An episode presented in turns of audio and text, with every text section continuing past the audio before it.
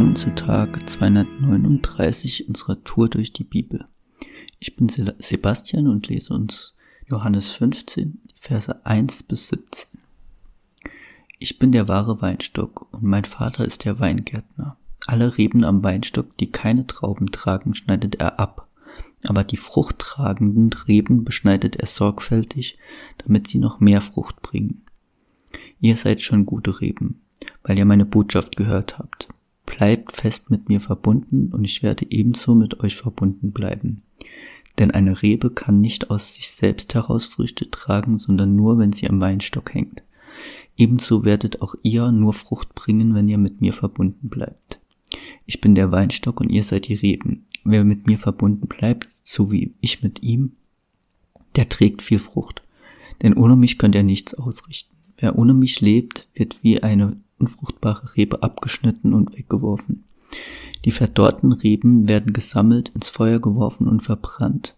Wenn ihr aber fest mit mir verbunden bleibt und euch meine Worte zu Herzen nimmt, dürft ihr von Gott erbitten, was ihr wollt, ihr werdet es erhalten. Wenn ihr viel Frucht bringt und euch so als meine Jünger erweist, wird die Herrlichkeit meines Vaters sichtbar. Wie mich der Vater liebt, so liebe ich euch, bleibt in meiner Liebe. Wenn ihr nach meinen Geboten lebt, wird meine Liebe euch umschließen. Auch ich richte mich nach den Geboten meines Vaters und lebe in seiner Liebe. Das alles sage ich euch, damit meine Freude euch erfüllt und eure Freude dadurch vollkommen wird. Und so lautet mein Gebet. Liebt einander, wie ich euch geliebt habe. Niemand liebt mehr als einer, der sein Leben für die Freunde hergibt. Und ihr seid meine Freunde, wenn ihr tut, was ich euch aufgetragen habe. Ich nenne euch nicht mehr Diener, denn ein Diener sagt der Herr nicht, was er vorhat. Ihr aber seid meine Freunde, denn ich habe euch alles anvertraut, was ich vom Vater gehört habe. Nicht ihr habt mich erwähnt, sondern ich habe euch erwählt. Ich habe euch dazu bestimmt, dass ihr euch auf dem Weg macht und Frucht bringt. Frucht, die bleibt. Dann wird euch der Vater alles geben, worum ihr ihn in meinem Namen bittet.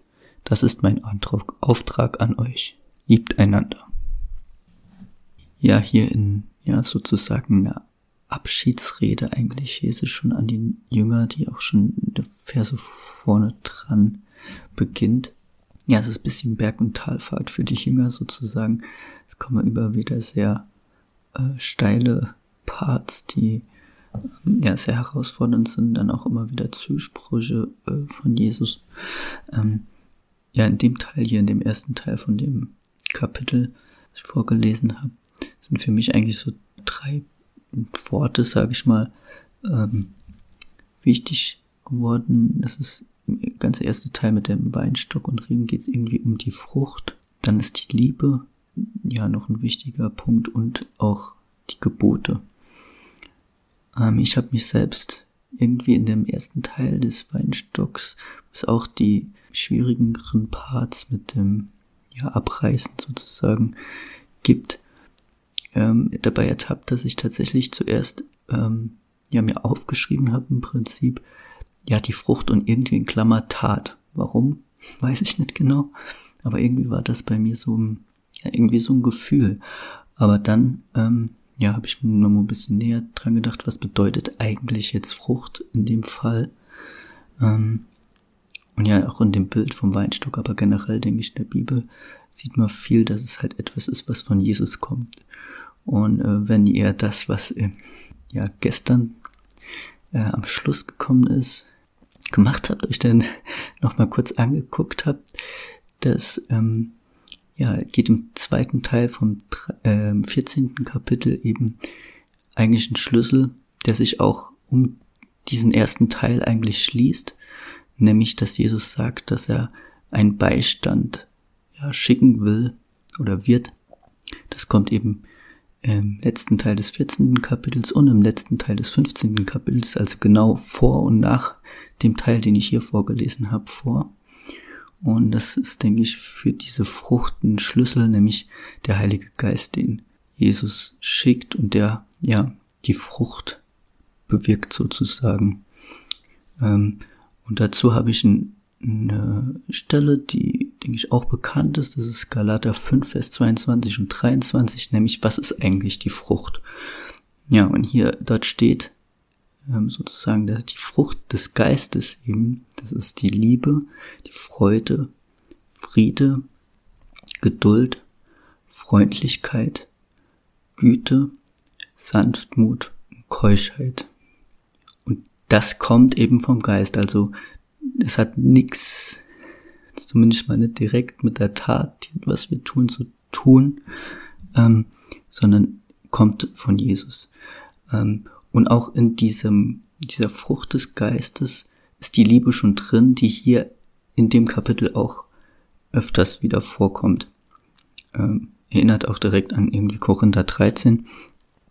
Aber was denke ich noch zentraler ist in, äh, hier in dem Kapitel, ist eben, dass Jesus ja eigentlich die Jünger beruhigt. Und zwar vielleicht nicht, wie man jetzt ein Kind beruhigen wird, sondern eher ein Erwachsener. Er sagt auch, ähm, dass, er, dass sie nicht sind wie Knechte, sondern wie Freunde zu ihm. Und ja, Jesus will hier den Glauben der Jünger, der Glauben für uns stärken.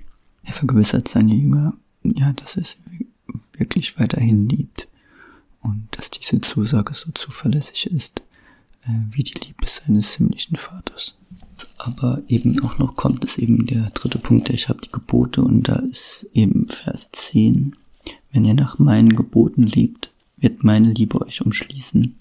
Auch ich richte mich nach den Geboten meines Vaters und lebe in seiner Liebe. Ja, aber auch wieder eben das, was zusammenhält, irgendwie die Liebe. Deshalb möchte ich gern ja zum Schluss noch zwei Verse vorlesen, die eben ja von der Liebe sind, ähm, will dich da ermutigen, dass dir bewusst ist, dass Jesus dich liebt und dass du aus der Liebe leben kannst und eben daraus auch die Frucht kommt. Und zwar ist das Vers 9 und Vers 17. Wie mich der Vater liebt, so liebe ich euch. Bleibt in meiner Liebe. Vers 17. Das ist mein Auftrag an euch. Liebt einander. Also, ja, Jesus liebt uns und der Auftrag von Jesus ist, dass wir einander eben auch lieben. Heute ist ein guter Tag für einen guten Tag. Lass Gottes Wort in deinem Leben praktisch werden.